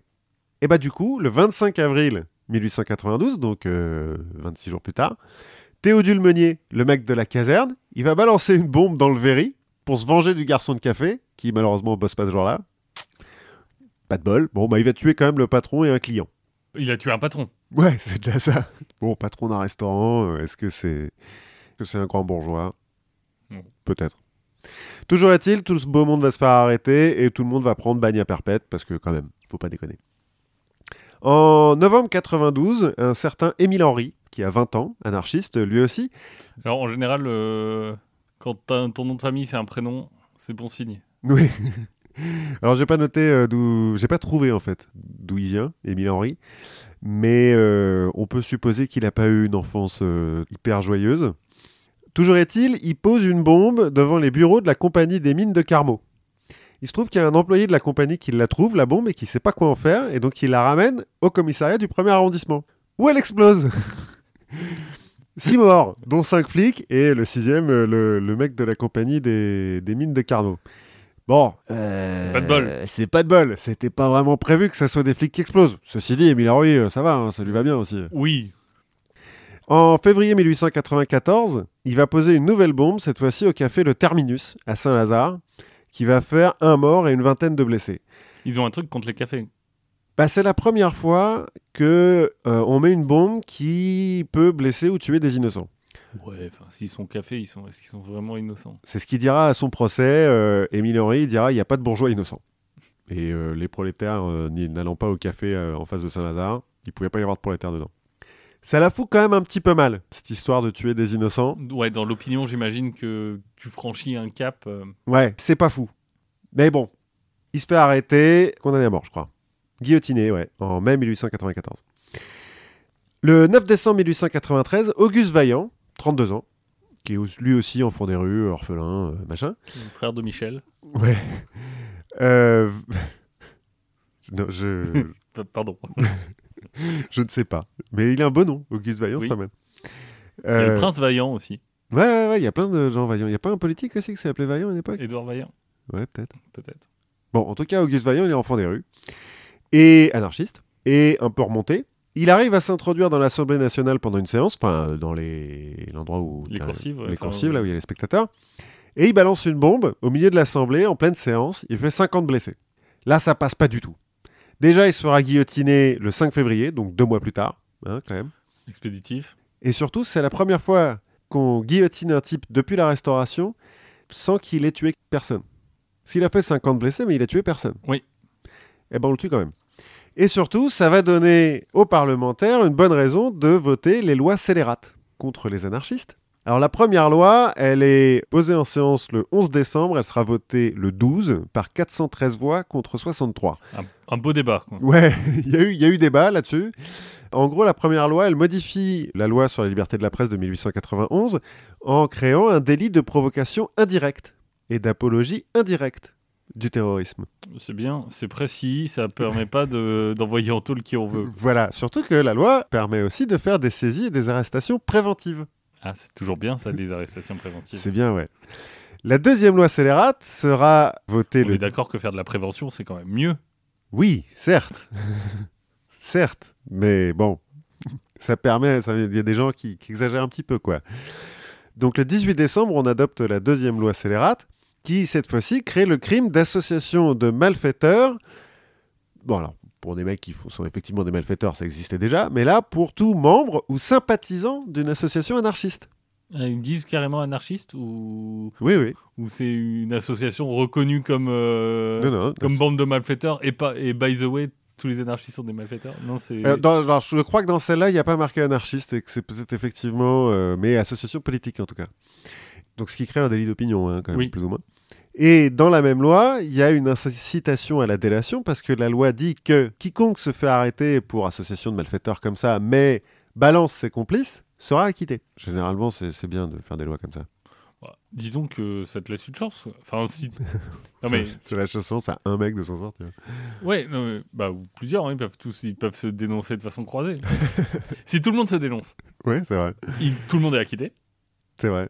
Je... D'office. il va y avoir des procès qui vont être un peu foireux après ça. Mais bon, ça va quand même foutre un, un coup d'arrêt au mouvement anarchiste. hein. Mais donc là, on était le, le 18 décembre 1894. 93. Et le 28 juin 1894, un anarchiste, Santé Geronimo Caserio, va poignarder le président Sadi Carnot et le tuer. Il va même pas essayer de s'enfuir. hein. Il, fait une espèce de, de visite officielle, euh, Sadi Carnot. Santé Geronimo, là, il lui saute dessus avec un couteau, il le poignarde, et après il court autour de la voiture en criant Vive l'anarchie, vive l'anarchie, jusqu'à ce qu'on le chope. et puis bon, bah après on va le décapiter. En tout cas, voilà. Et ça permet au Parlement. Au moins, il assume. Ah oui, complètement. Mais tous, hein, ils assument. Ceci dit, les autres là qui ont pris perpète et tout machin, à chaque fois que la- quand la sentence tombe, Il crie euh, Vive l'anarchie, vive la révolution sociale. Il n'y en a aucun euh, qui euh, admet aucun remords et tout. Si c'était à refaire, je le referais. pas de problème. Et donc, euh, le 28 juillet 1894, on vote la troisième loi scélérate qui interdit purement et simplement toute propagande anarchiste, publique ou privée. C'est-à-dire que tu n'as même pas le droit de parler d'anarchisme. Alors de parler ou de d'en faire l'apologie? T'as pas le droit t'as de pas le droit d'en parler en Ouais. positif, quoi. C'est ça. Ce qui est quand même chaud, quoi. Donc, euh, je disais, ça fout un coup d'arrêt au mouvement anarchiste, euh, et notamment à la propagande par le fait, parce qu'en fait, il n'y a plus vraiment de candidats. Bah oui, tu peux plus. En plus, si tu peux plus relayer ça euh, dans, dans les journaux pour euh, faire passer un message, euh, tu deviens juste des malfaiteurs. Enfin, des- Ouais. Bon, il faut quand même, pour contrebalancer un petit peu, parce que là, je suis en train de dire les lois scélérates et tout, Oui. c'est pas bien. Les journaux anarchistes, donc depuis euh, 1881, en gros, publiaient notamment des, euh, des tutoriels de fabrication de bombes. euh, les adresses euh, des gens à tuer. Oui, voilà, comment utiliser un pistolet, comment bien déguiser son couteau, enfin, tu vois, des trucs un, un petit peu limite. Ouais, c'est les castors juniors de l'anarchisme. Ouais, voilà. Bon, ces lois, elles seront dénoncées par Jaurès et Léon Blum, notamment, sans succès. hein. Elles seront abrogées qu'en 1992. Ah oui, quand même. Et en fait, abrogées, pas vraiment, parce qu'en 2010, par exemple, euh, le gouvernement crée le délit de participation à un groupement ayant l'intention de commettre euh, des violences ou des atteintes aux biens. Ce qu'on appelle maintenant, enfin ce que les Une loi policiers, ma- anti-casseurs ouais, ce qui à l'époque était appelé une loi anti-casseurs, ce que les policiers maintenant appellent une loi anti-gilet jaune. Est-ce que ça te permet de foutre n'importe qui en garde à vue, plus ou moins? Même si tu les relâches après, de toute façon, une fois qu'ils sont en garde à vue. euh, Ouais, que s'ils ont raté la, la manif, c'est tout ce qui compte, quoi. Ouais, ils ont... tant pis pour les merguez. quoi. De la même façon, même si les, les lois scélérates ont été euh, abrogées, euh, l'ultra-gauche, je sais pas si tu te souviens de l'affaire de Tarnac en 2008, Oui. bah, c'est un peu la même chose, hein, les mecs, ils avaient rien fait quand même. Du tout. Julien Coupa. Coupa, Hmm. qui a été officiellement blanchi il y a pas très longtemps. Ouais, ouais, ouais, il est... mais encore, il pendant les, les premières manifs des, des Gilets jaunes, il y a un samedi, euh, il s'est fait arrêter avec dans son coffre un gilet jaune, bon en même temps c'est obligatoire hein, dans une euh, Oui, dans une- voiture, mais aussi des bottes de sécurité euh, et une masse. Et les flics ont fait Oh là là, ultra gauche et tout, machin. Et lui il a fait Bah non, c'est-à-dire que maintenant je suis maçon quoi. Donc c'est mes outils de travail et moi je travaille le samedi. Mais il a quand même fait encore un peu de garde à vue. parce que Oui, ça lui apprendra. Ouais, ça fait de mal à personne, quoi. Donc on abandonne un petit peu euh, la propagande par le fait et les anarchistes se concentrent sur euh, ce qu'on appellera plus tard l'anarcho-syndicalisme, sur les syndicats. En fait, euh, la CGT va être créée à peu près à cette époque-là, en 1895, notamment par des militants anarchistes. Bon, donc là, il y a un petit moment de flou chez les anarchistes. On abandonne la propagande par le fait, mais à la belle époque, donc au tournant du siècle, on lance une autre idée, l'illégalisme. Cette fois-ci, on n'essaye pas de faire des coups d'éclat pour que euh, tout d'un coup les gens trouvent que, que c'est génial, parce que en plus l'opinion publique, elle a bien compris que poser des bombes ça sert à rien. hein. Oui, et puis ils ont essayé, ça n'a pas vraiment marché. Ça n'a pas vraiment marché, il y a des innocents qui sont morts quand même. On peut supposer que la presse de l'époque, euh, pas anarchiste, a quand même bien euh, chargé le, le- le cas des anarchistes. Ils ont perdu en popularité, quoi. Donc il faut changer.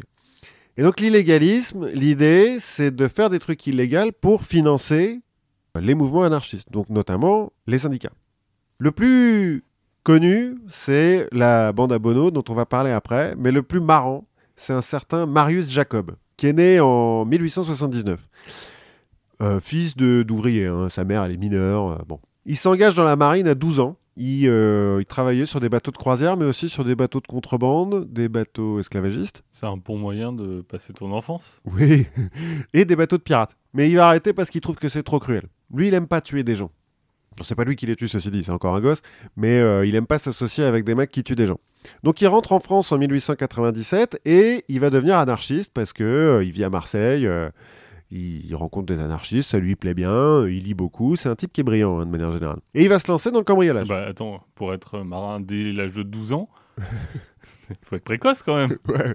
Non, non, mais c'est vraiment un type brillant. Euh, il va apprendre plein de trucs tout seul. Il apprendra toujours tout tout seul, mais, euh, mais il est assez bon. Donc, euh, en 1897, il fait son premier cambriolage. Il se fait choper. Là, il a appris tout seul. Oui, oui, il a pris tout seul aussi. Il se fait choper, donc il va faire six mois de prison.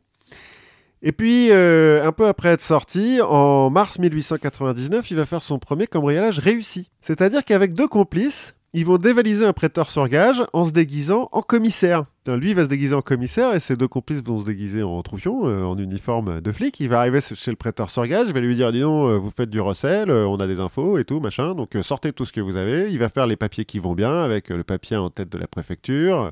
Ils vont même foutre les menottes au mec et l'emmener jusqu'au comico. et après, ils vont se barrer avec, le- avec ce qu'ils ont pris chez le, le prêteur sur gage. 400 000 francs quand même. Pas mal. Pas mal. Il va se faire arrêter à nouveau pour ce truc-là, en juillet 1899.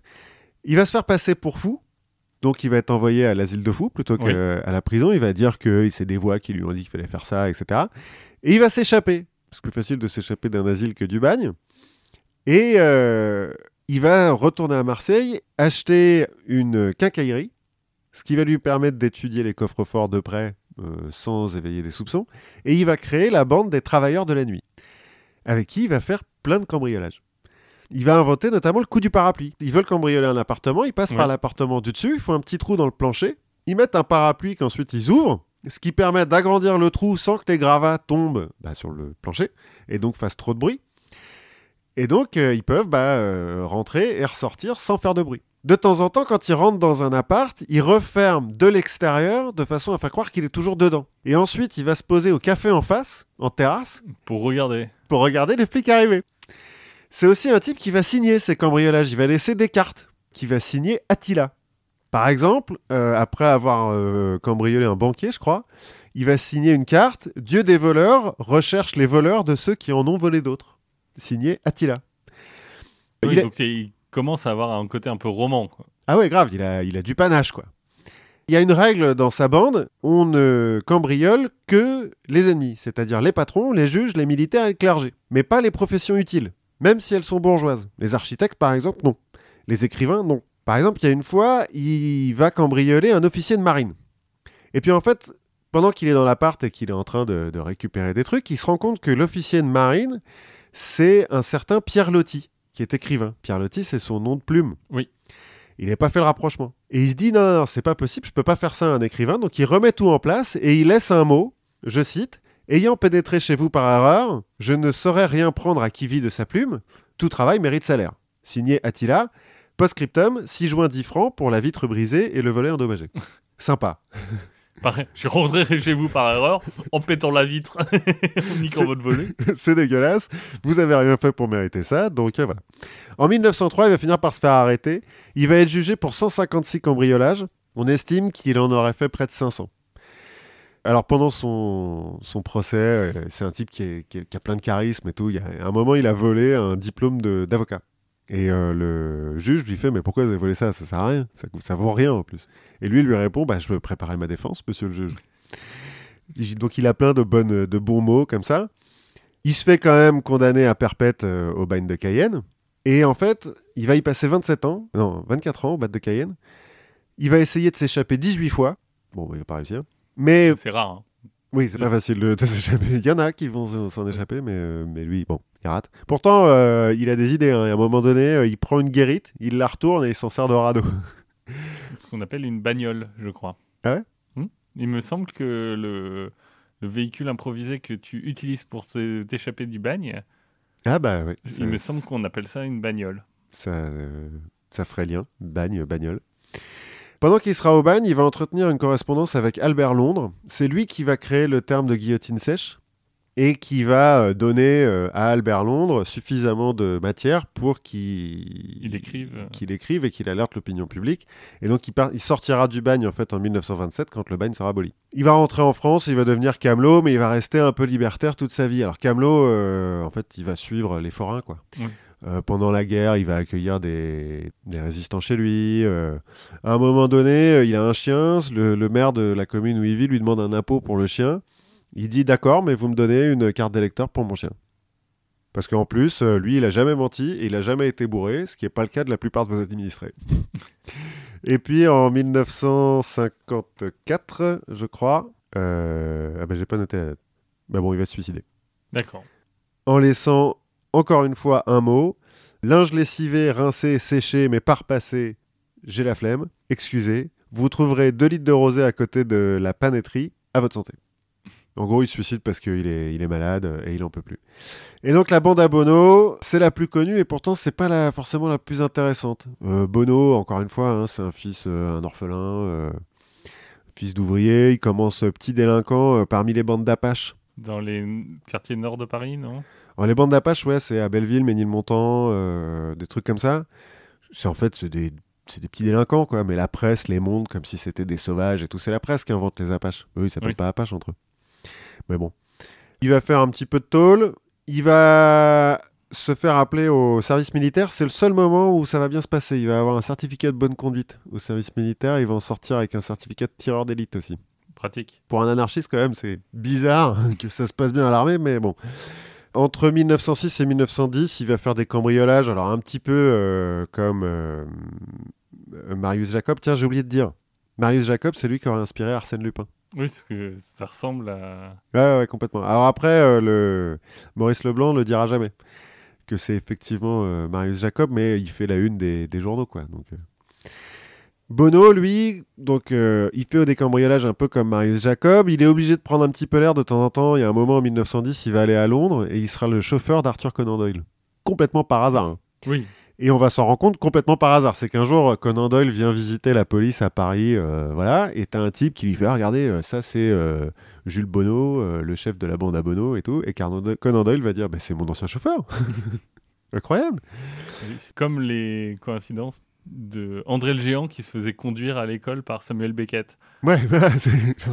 Pourquoi? Mais bon. Et en fait, il va apprendre le métier de mécanicien quand même, Bono. Ce qui va lui permettre de connaître les voitures qui vont vite et de savoir les voler. Parce que pendant ces cambriolages, c'est un des premiers à utiliser des voitures pour s'enfuir. Sachant que. Mais même à l'époque, il arrivait déjà à passer les systèmes de sécurité hyper perfectionnés. Ouais. bah ouais, mais euh, ça allait, tu vois. Il avait un, le petit boîtier électronique qui va bien. Euh. Euh, non, mais en fait, il sait choisir les voitures. Et puis surtout, la police à l'époque, elle est plus souvent à cheval ou à vélo qu'en voiture, quoi. Je suppose que la police a quelques voitures, mais pas les voitures les plus puissantes.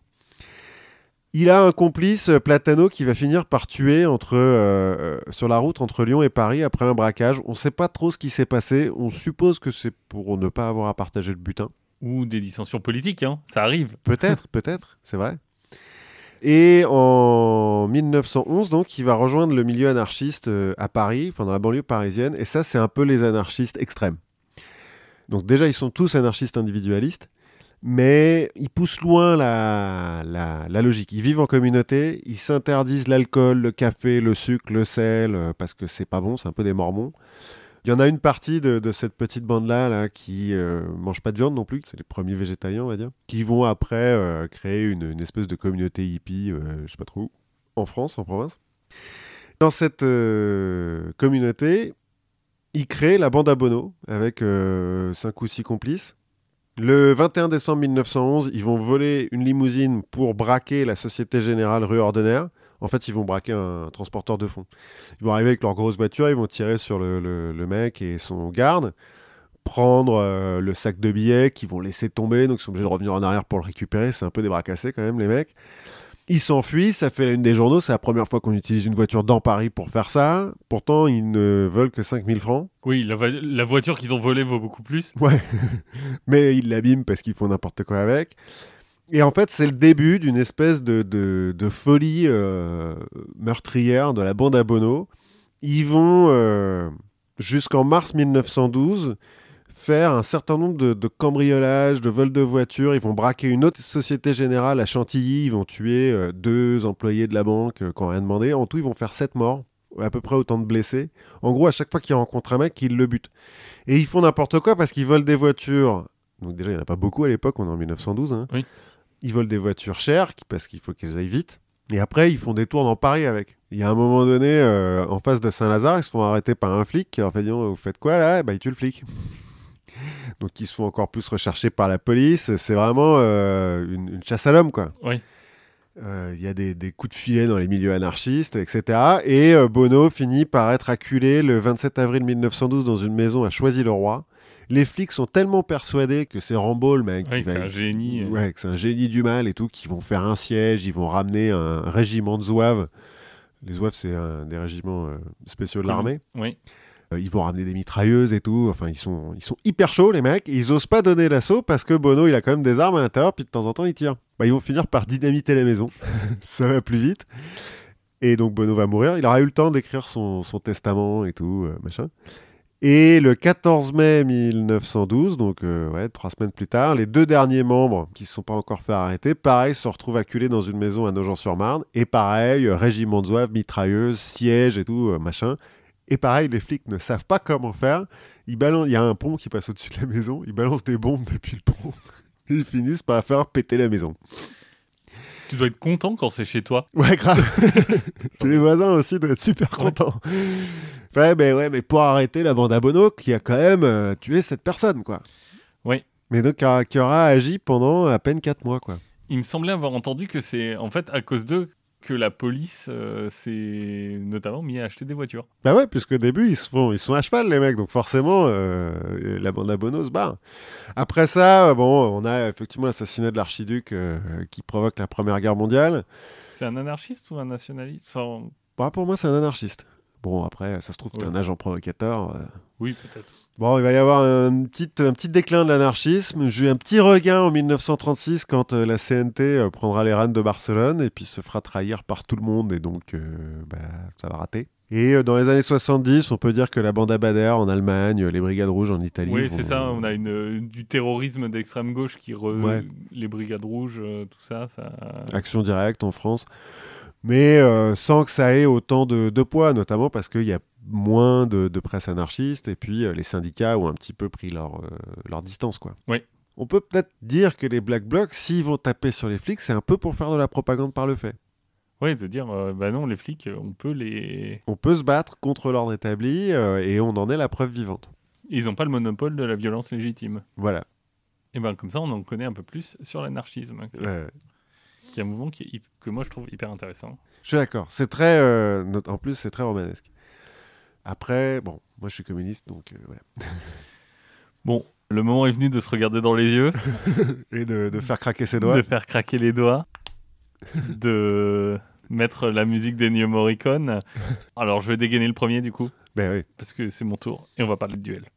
Alors moi je vais nous emmener en 1937. Mhm. Et en 1937, on est en Chine. Alors la Chine en 1937, c'est pas le pays le plus cool du monde. C'est un peu le bordel, ouais. C'est un peu le bordel. En fait, on est en Chine qui est en train de se faire envahir par le Japon. Mhm. Et si on reprend un article de- du Osaka Mainashi Shimbun, Shimbun euh, journal, D'accord. on en apprend plus sur un duel qui vient de se lancer. Alors un duel, un défi, bon c'est un peu entre les deux. Et c'est un duel qui va opposer deux officiers, Tsuyoshi Noda et Tashiaki Mukai, Ok, qui sont tous les deux japonais. qui sont tous les deux japonais, qui sont tous les deux officiers dans l'armée japonais, euh, japonaise qui est en train d'attaquer la Chine. Et en fait, c'est un duel pour essayer de prouver sa valeur à l'autre. Et le but du duel, c'est d'être le premier à tuer 100 personnes au sabre. D'accord. Je vois pourquoi tu disais défi, duel. euh. Euh, ouais, voilà. Alors, ils vont pas se battre directement l'un contre l'autre, mais ils vont, euh, il va y avoir une sorte d'émulation et, leur- et le but c'est d'être le premier à tuer 100 personnes au sabre. Alors, le journal, quand il, il publie, alors j'ai pas trouvé qui est-ce qui mène, mais le score est de 56 à 25. Ah ouais, il y en a quand même un qui mène beaucoup. Il y en a quand même un qui mène, et en fait, le journal va commencer à en faire un feuilleton. Ils sont bizarres un peu les journaux japonais. C'est-à-dire qu'ils ils vont s'en servir un peu comme d'un truc qui illustre la, guerre qui est en train de se passer et les, victoires. On va les suivre et on va voir les exploits des deux euh, qui vont se répéter au fur et à mesure de l'avancement des troupes. Et par exemple, à un moment, on nous dit que bah, Noda a pris un, une mitrailleuse, qu'il a tué quatre Chinois, et donc que euh, Mukai, lui, il s'est du coup jeté sur un camp ennemi, il en a tué 25 Au sabre, tout seul au sable tout seul quand il a appris euh, ce qu'avait fait l'autre. À ce moment-là, quand on arrive à Danyang, Mukai mène 89 à 78. Ouh, C'est un peu balle de match, quoi. Ça se rapproche de la balle de match, surtout qu'on arrive à Nankin. L'armée japonaise arrive à Nankin. Nankin, c'est disons, c'est pas l'épisode le plus joyeux de la guerre sino- sino-japonaise. Non, je, je connais pas les détails, mais j'ai déjà entendu. Bah, disons que cette, la bataille de Nankin, en fait, est surnommée le viol de Nankin. Si tu veux, en un mois, on va faire 300 000 morts Ouh la vache.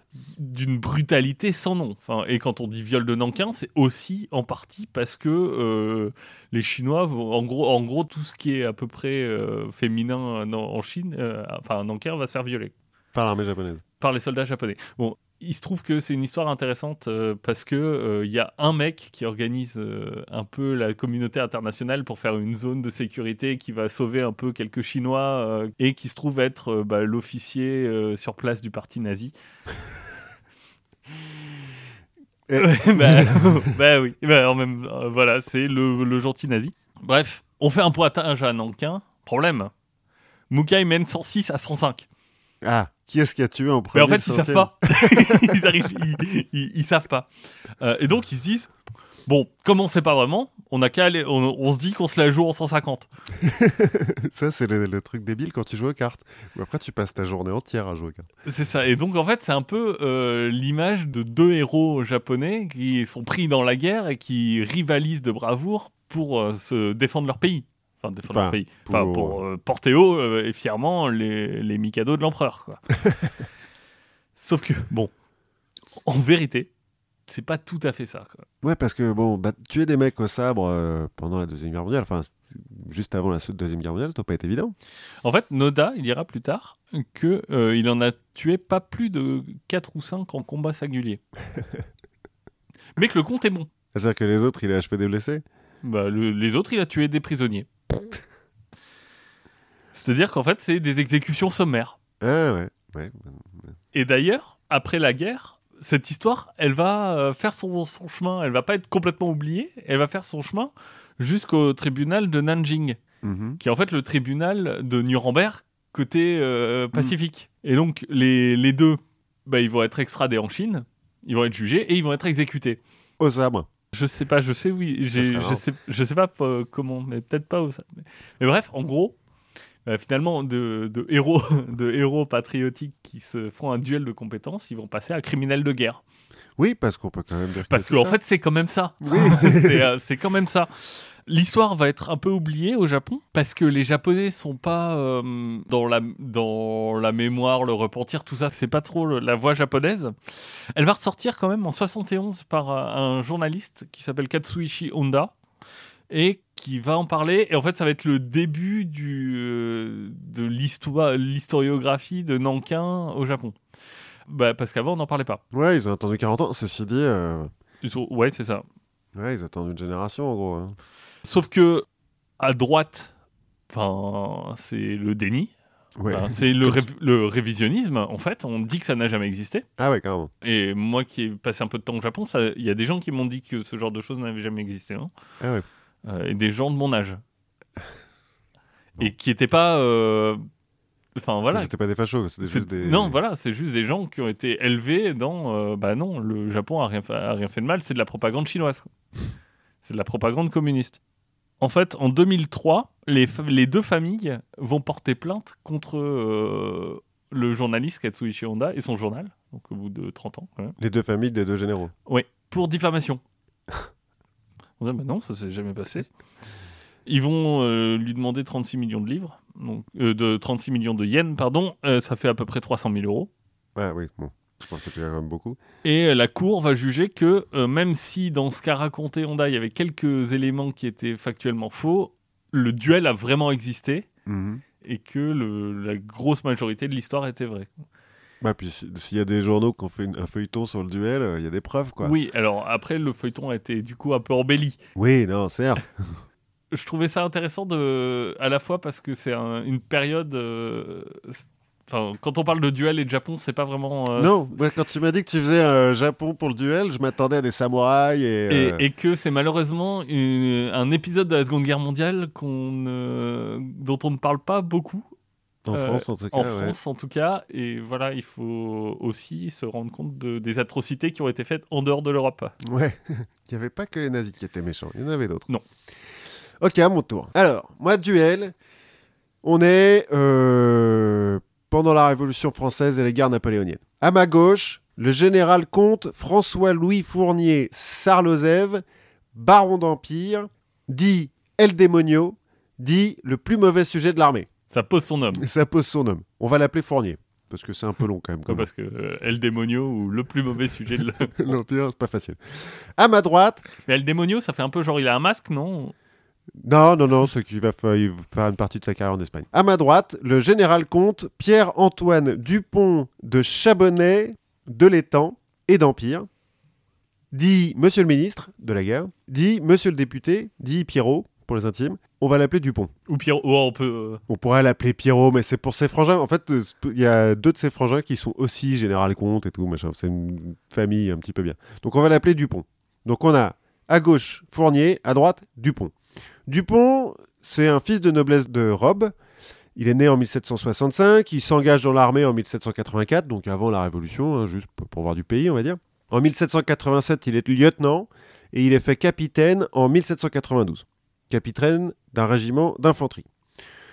Il est plutôt royaliste en 1792, mais on n'a pas encore décapité le roi, donc ça va à peu près. Il abdique en 92, non? Un peu après. Bah, en fait, euh, il va donner à Dupont, après une bataille où il va être blessé, euh, Dupont, euh, il va être laissé pour mort même, il va recevoir, Dupont, la croix de chevalier de Saint-Louis, des mains même de Louis XVI. C'est la dernière médaille que Louis XVI donnera en tant que roi. Puis bon, bah après prison, euh, et puis, Ouais. puis raccourci, quoi, coupe de cheveux, tout ça. Rasoir national. euh. Voilà. En fait, il a été, euh, il était adjudant général pendant la bataille de Valmy, Dupont, mais parce qu'il est royaliste, après, bah, il est rétrogradé au rang de capitaine.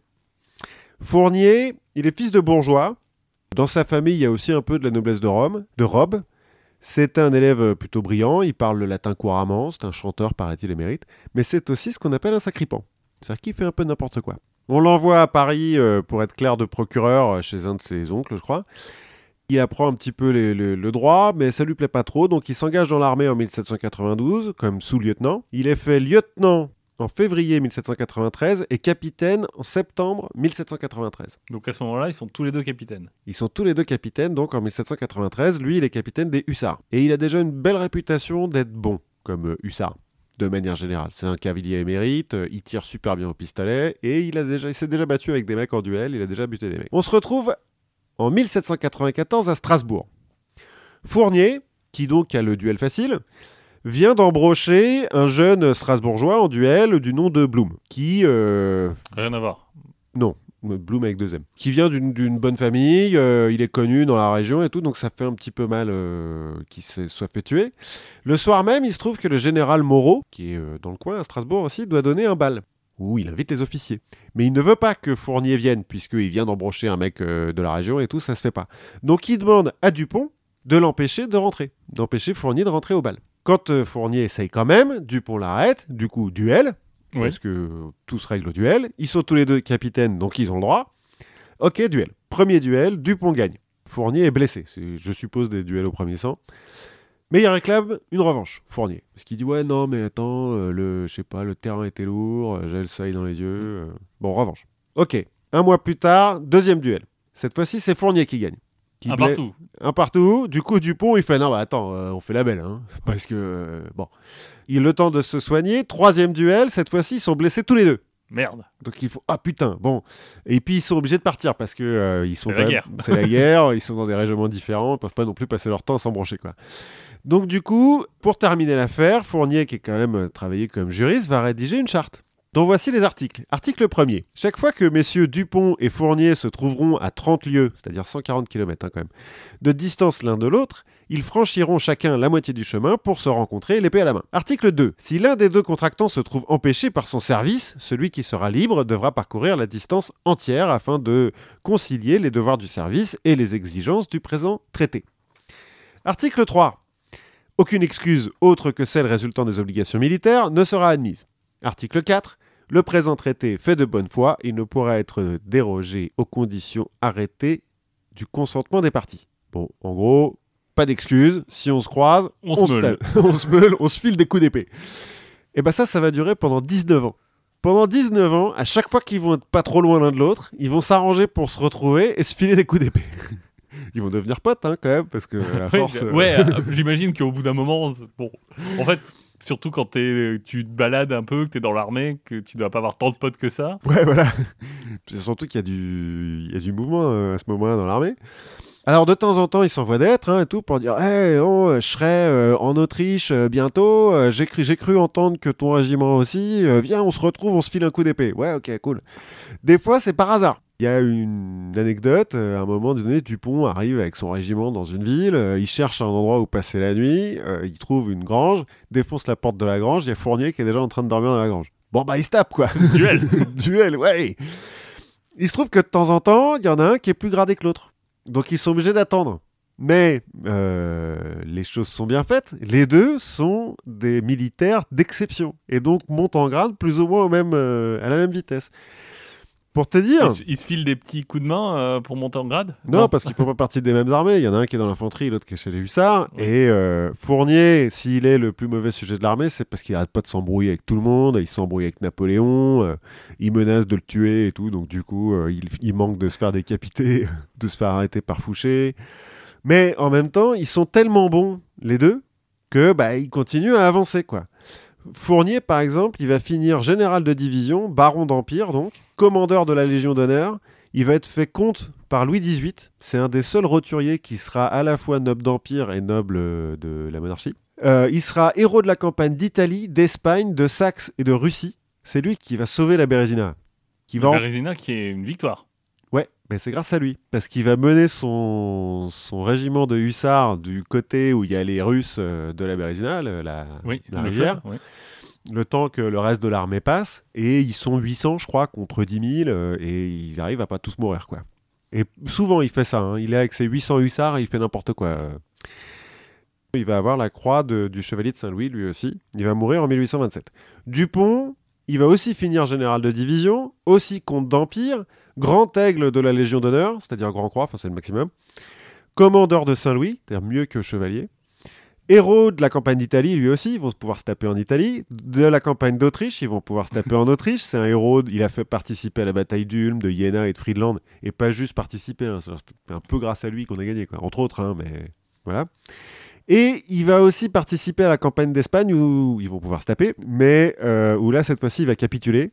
Il va faire une erreur euh, débile, euh, il va se faire encercler par l'armée anglaise-espagnole. Il va capituler, du coup, il va se faire destituer par Napoléon, mais du coup, à la restauration, ils vont dire bah, attendez, on va vous remettre. Et hop Il est fait ministre de la guerre, et ensuite, il est élu député de 1815 à 1832. Il va mourir en 1840. Le dernier duel entre les deux, puisque ça a duré 19 ans. Donc en 1813, Dupont, qui est sur le point de se marier, qui commence à en avoir un petit peu marre de se taper avec l'autre, là, finit par accepter le duel au pistolet. Parce qu'il faut savoir que Fournier, c'est un tireur d'élite. Euh, il est connu pour tirer sur la pipe de ses soldats, de loin. Et quand on connaît la précision des ordres de l'époque, Je sais mec, pas combien il en a buté en essayant de faire ça. Mec, c'est con. Non, mais il est con, hein, de manière générale. C'est quand même un gros bourrin, quoi. Mais euh, dès le début, en fait, je crois que c'est le, au moment du troisième duel, Fournier lui dit ah, Vas-y, euh, on fait ça au pistolet. Et Dupont il me dit Non, mais attends, ça va, j'ai entendu parler de toi, je suis pas con non plus. hein, donc, non, on fait ça à l'épée. Cette fois-ci, donc, c'est Dupont qui demande les pistolets. Et Fournier lui dit Mais t'es fou, quoi, t'as envie de mourir Qu'est-ce qui se passe? Et Dupont lui dit Non, non, non, attends, on va aller au bois de Boulogne, ils sont à Paris tous les deux à ce moment-là. On va aller à Bois de Boulogne, et plutôt que juste de se tenir l'un en face de l'autre et de se tirer dessus, on va se perdre dans le bois. Euh, on va compter, euh, je sais pas, genre 100 pas pour se perdre dans le bois, et ensuite, il faut qu'on se retrouve pour se tirer dessus. Ok, super, on fait ça. Ils ont un pistolet dans chaque main. Ça sent la connerie, ça. Ça, ça sent on, on tue un, un pauvre gars qui promenait son chien. Non, non, même pas. Ils se perdent, et ensuite, ils se traquent, ils se recherchent, ils se retrouvent. À un moment donné, ils se cachent tous les deux derrière un arbre, et en fait, Dupont va faire des feintes. Ce qui va faire tirer ces deux balles à Fournier. Ils ont que deux balles, hein, c'est Oui. pas des fusils à répétition, les trucs. Et donc Dupont va sortir les armes à la main face à Fournier et lui dire T'as plus de balles, maintenant ta vie m'appartient, mais je la prends pas, donc on arrête. J'ai gagné. Fournier accepte. Il va accepter, c'est la fin du duel. Et ça inspirera un roman à Joseph Conrad, Le Duel, en 1908, qui inspirera lui-même le premier long métrage de Ridley Scott, Les Duellistes, en 1977, avec Harvey Keitel. Alors j'ai envie de dire, le tien dure plus longtemps, mais- moi j'ai plus de morts. Ouais, c'est vrai qu'il y a, bah n'y a même pas de mort parmi les duellistes, en tout cas. Ils ont, bon, il y a quand même- ils ont fait la guerre, donc on peut supposer qu'il y a eu pas mal de morts. mais Match nul On va laisser à charge, les... à charge- à charge revanche. Ou alors on laisse les auditeurs choisir. C'est ça, on peut faire ça. On remercie Thibaut de nous avoir donné l'idée, d'avoir réclamé des, des duels. Euh, on on l'embrasse, lui et, et son fidèle monture Cacahuète. Euh, je pense qu'il comprendra. D'accord. Et puis on en fera peut-être d'autres? Et on en fera peut-être d'autres. Si vous avez d'autres idées, n'hésitez pas. Euh, n'hésitez pas aussi à parler de la confiture autour de vous, à noter sur iTunes. C'est important pour que les gens puissent nous découvrir. C'est vrai. Et amusez-vous bien, restez dans un esprit positif. Euh, la rancœur et la vengeance, ça ne sert pas à grand-chose. Et on se retrouve la prochaine fois. Ouais, à la prochaine fois